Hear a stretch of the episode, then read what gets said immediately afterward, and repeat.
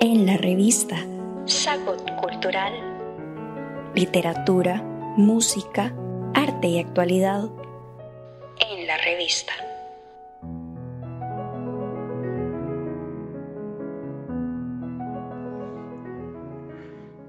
Hola queridos amigos, bienvenidos a la sección de culturales de la revista.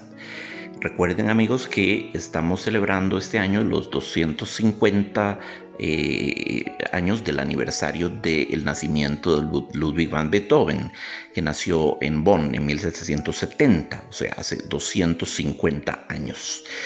Y su música se mantiene tan fresca, tan directa, tan espontánea, tan popular, tan amada, tan, le, le habla al hombre contemporáneo con la misma eficacia, este, que, o más incluso, con la que interpeló a los que fueron sus contemporáneos. Y quiero contarles una anécdota, una historia que es absolutamente mm, verídica. Em, estaban Beethoven y Goethe, tremendo, tremendo par de genios, ¿verdad? Ludwig van Beethoven y luego eh, eh, Johann Wolfgang von Goethe, el, llamado sabio de Weimar, el más grande escritor eh, alemán, escritor, novelista, poeta alemán del siglo del siglo XVIII. Y estaban los dos reunidos en una ciudad que se llama Teplitz Teplitz en aquella época, e, estamos hablando de principios del el siglo XIX, quedaba en el imperio austrohúngaro, en lo que hoy en día sería la República Checa pero en aquella época formaba parte del imperio austrohúngaro. Era una ciudad, Teplitz, que se había hecho famosa porque tenía unas aguas termales, unos balnearios eh, con unas aguas que se suponía tenían sorprendentes efectos curativos para la época y mucha gente viajaba a Teplitz. Ese, era la, el, rasgo que hacía esa ciudad excepcional. Y la, ciudad vivía básicamente de la cantidad de gente que atraían sus providenciales aguas curativas. Beethoven fue a bañarse en las aguas de Teplitz con la secreta esperanza de que su sordera no siguiera avanzando y de que tal vez las aguas de Teplitz pudiesen eh, ralentar el avance tan terrible, tan devastadora enfermedad para un músico. Y se topó con Goethe, los dos se toparon en Teplitz, estaban los dos tranquilamente gozando de las aguas termales. En algún momento salieron a caminar y andaban dando una vuelta por los senderos eh, adyacentes a la ciudad, cuando en eso en eso se les cruza ni más ni menos que una carroza, una carroza real, la carroza de la emperatriz de Viena, ni más ni menos, con todos sus pajes, lacayos, un entourage de duques, archiduques, condes, varones, obispos, arzobispos, todo, todo, todo, todo el carnaval de la aristocracia de aquella época, ¿verdad? Recuerden que esto ya sucedió después de la Revolución Francesa, ya la gran ruptura histórica se había dado, ¿verdad? Y la aristocracia estaba viviendo momentos muy, muy, muy precarios después de lo que sucedió con la Revolución Francesa y, después de la, de la cortadera de cabezas de reyes que, que vino a producir Napoleón Bonaparte también, ¿verdad?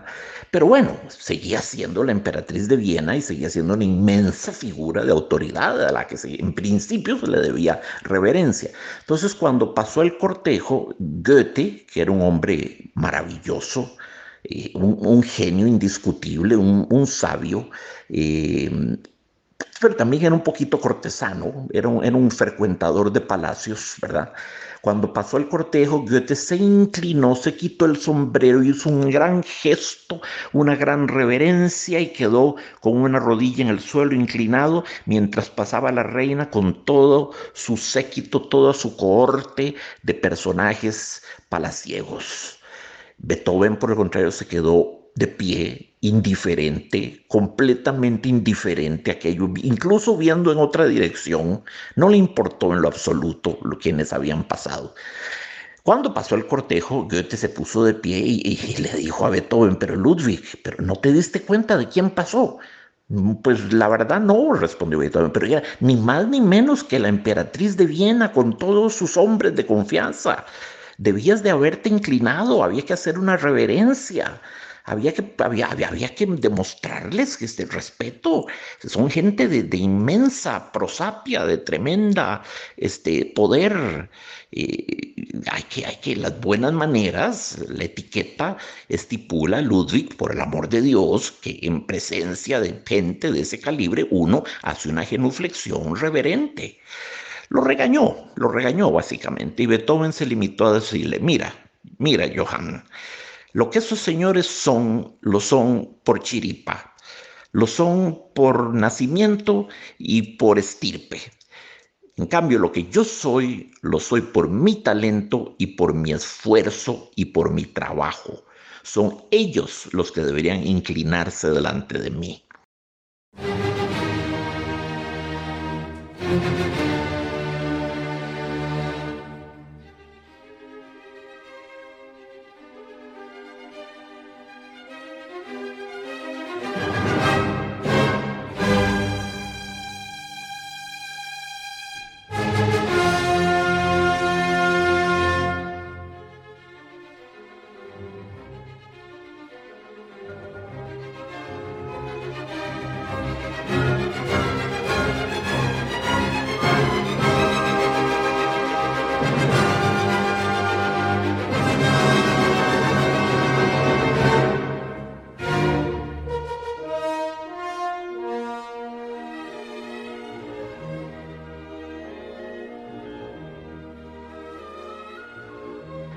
Goethe no quedó contento con la respuesta. De hecho, la amistad entre ellos no prosperó. No prosperó porque eh, Goethe quedó con la idea de que Beethoven era básicamente un maleducado y eh, Beethoven quedó con la impresión de que Goethe era por su parte un servil. Entonces la amistad entre ellos no prosperó. Eh, lástima, lástima, porque indudablemente eran los dos más grandes genios que tenía Alemania en ese momento. Es, ¿Por qué es importante esta anécdota? ¿Por qué es importante? Es importante porque muestra un cambio, para usar una palabra de moda, un cambio de paradigma, un punto de inflexión, un punto de ruptura histórica. El momento en que el artista se asume a sí mismo como héroe cultural, como héroe cultural, como ícono, como emblema, eh, se asume a sí mismo como realeza, se asume a sí mismo como aristócrata del espíritu. Y los aristócratas, en cambio, con respecto a esa figura del gran creador romántico o prerromántico que era Beethoven, los aristócratas asumen una actitud más bien de humildad y de reverencia. Eh, Beethoven no tuvo que vivir las humillaciones que padecieron Mozart, Haydn o Bach, por ejemplo, ante príncipes y reyes y etcétera, etcétera.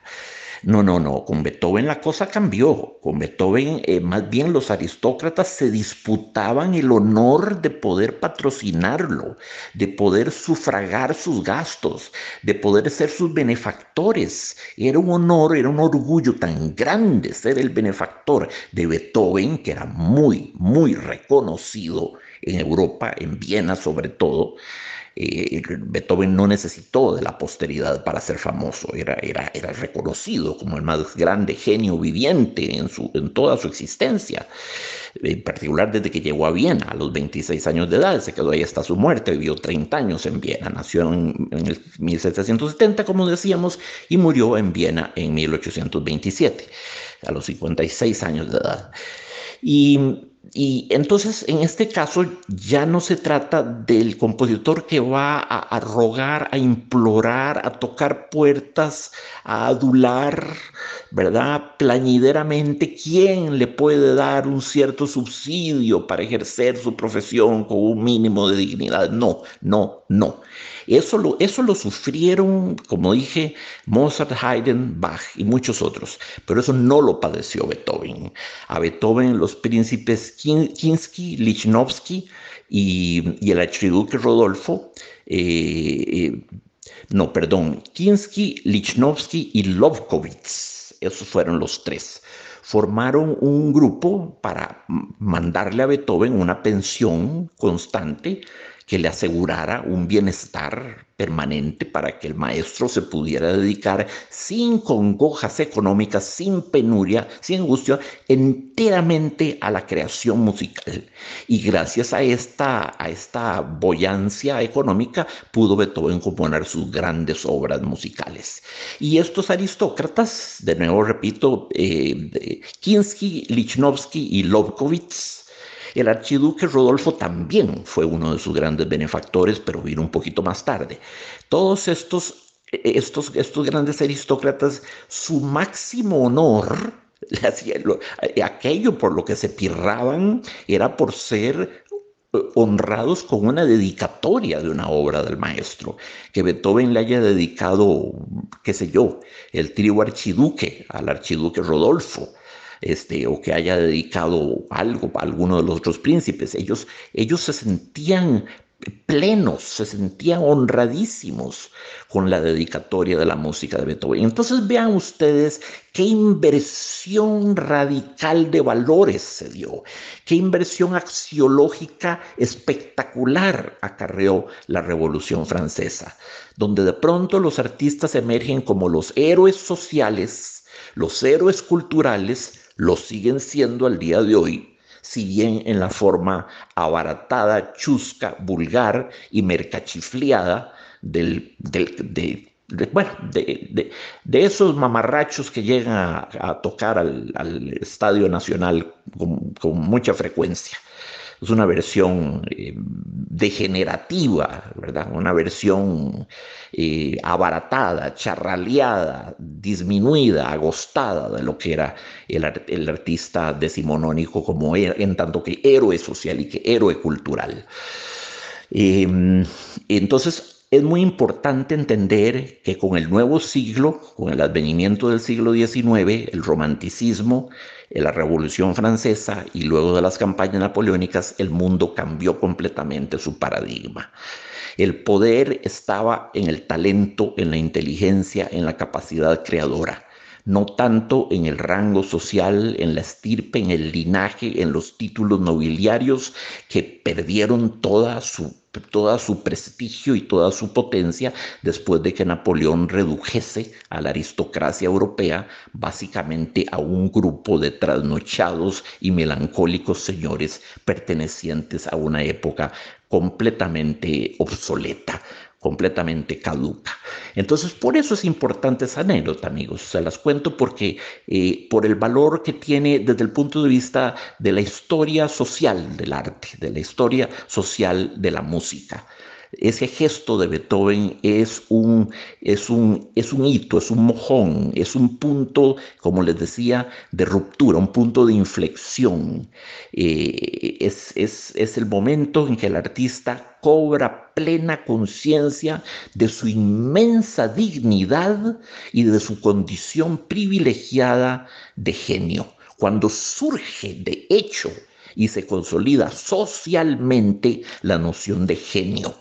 Bach no, en tiempos de Bach no se conocía la noción de genio. Bach se desempeñó toda su vida como un humilde maestro de capilla, trabajando en diversas ciudades, en Köthen, en Weimar, en, en Leipzig sobre todo pero no se hablaba de él como de un genio, sino como de un muy eficiente Kapellmeister, maestro de capilla. Aunque por supuesto, hoy sabemos que es el genio de los genios. Y otro tanto le pasó a Mozart, otro tanto le pasó a Haydn, al propio Händel también. Pero con Beethoven se consolida la noción de genio esto que nosotros llamamos genio, que es tan elusivo a las, a las definiciones, tan difícil de decidir, de, proponer una definición así como de enciclopedia británica de qué es el genio, o yo lo llamaría más bien un fenómeno de sobredotación, más bien que de genio. Pero bueno, en todo caso, este, ese es el significado de esta historia de Beethoven, que tiene su lado cómico, su lado humorístico, pero también este, nos, eh, nos enseña muchísimo, muchísimo sobre el cambio radical del estatus social del artista con el advenimiento del siglo XIX.